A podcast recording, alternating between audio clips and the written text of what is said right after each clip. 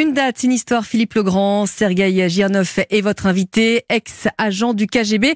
Il va nous parler notamment de Vladimir Poutine, du temps de son passage dans les services secrets. Bonjour Philippe. Bonjour Lénaïque, bonjour à tous. Retour à Leningrad en 1952. Bonjour Sergei Girnov. Bonjour Philippe.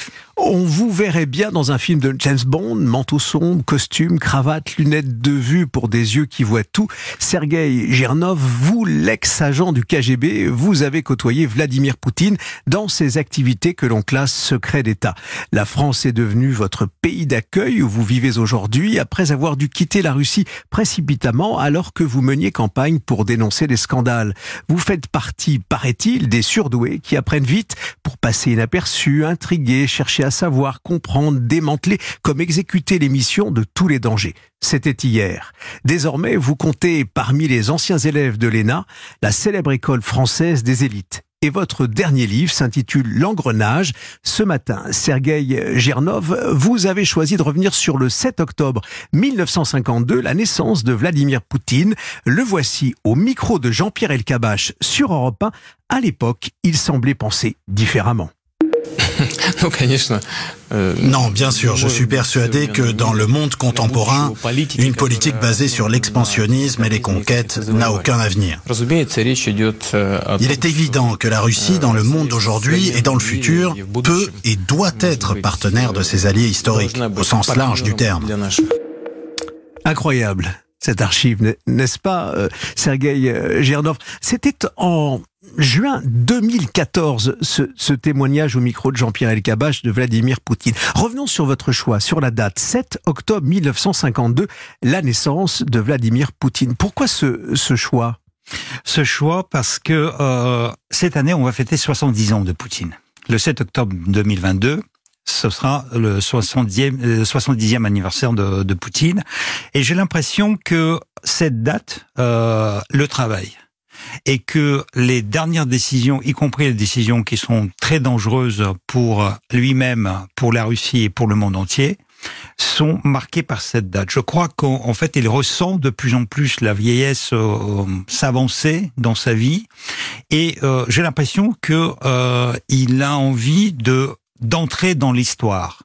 Sergei Gernov, sur cette date-là, autour de ce mois d'octobre 1952, il faut revenir dans le contexte, on est à Leningrad, euh, sa ville, euh, avec sa famille, une famille euh, nombreuse, une famille simple, une famille qui, qui vit au fond de, de ses métiers d'ouvrier. Il va grandir dans, dans cet univers-là. il est tenté aussi déjà, vous le diriez, vous le pensez, on peut le dire, par au fond la lumière, euh, exister, grandir, avoir une enfance, une, une adolescence tournée autour de lui? Pas du tout. Pas du tout. C'est l'inverse de, de, Poutine qu'on connaît actuellement. D'ailleurs, euh, Poutine euh, n'a pas vraiment changé. C'est-à-dire que même maintenant, euh, si on l'observe très attentivement, on sent que c'est quelqu'un qui n'aime pas la lumière, qui n'aime pas euh, la publicité, qui n'aime pas euh, parler au public, qui n'aime pas parler aux foules.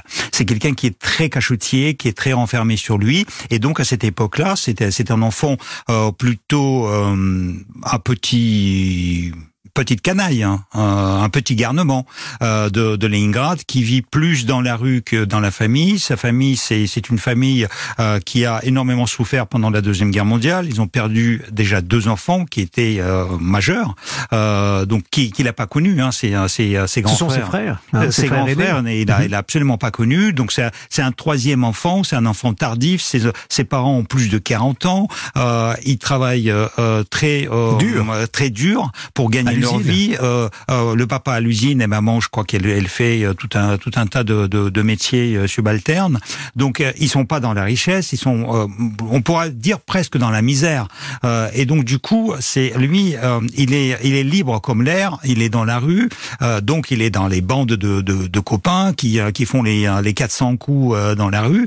Et lui, c'est c'est pas un leader, hein, c'est c'est pas du tout quelqu'un qui qui qui dirige ses bandes, c'est c'est quelqu'un qui suit.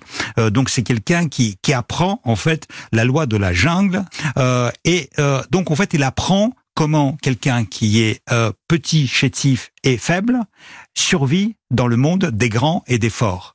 Et il apprend que sa survie par la ruse et par la méchanceté, mais très très calculée.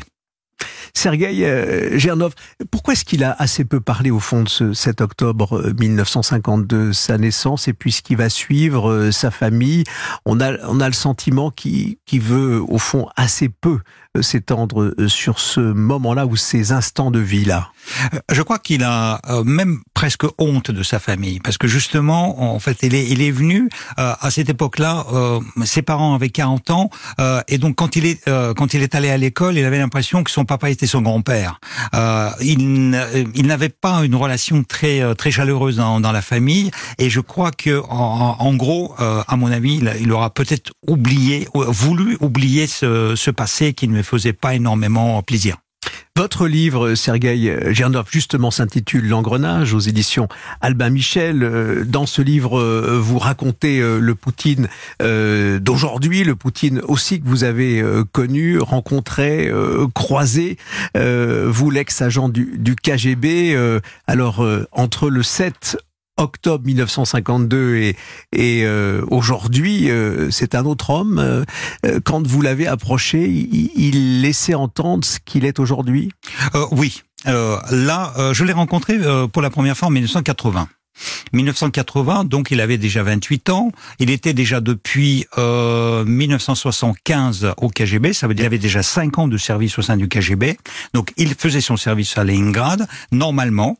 Euh, sauf que pour les Jeux Olympiques qui se passaient à Moscou, il y avait euh, énormément d'effectifs euh, régionaux qui étaient euh, rapatriés à Moscou pour renforcer les effectifs euh, de, de, la capitale. Et moi, à cette époque-là, j'étais, j'avais 19 ans. J'étais étudiant au MGIMO, l'Institut de relations internationales auprès du ministère des Affaires étrangères et donc bien évidemment on était réquisitionné pour servir d'interprète. Euh, enfin, on espérait être interprète pendant les JO. En réalité, on nous a mis dans un service de renseignement téléphonique. Donc moi, j'étais déjà aussi dans le renseignement, mais téléphonique à cette époque-là.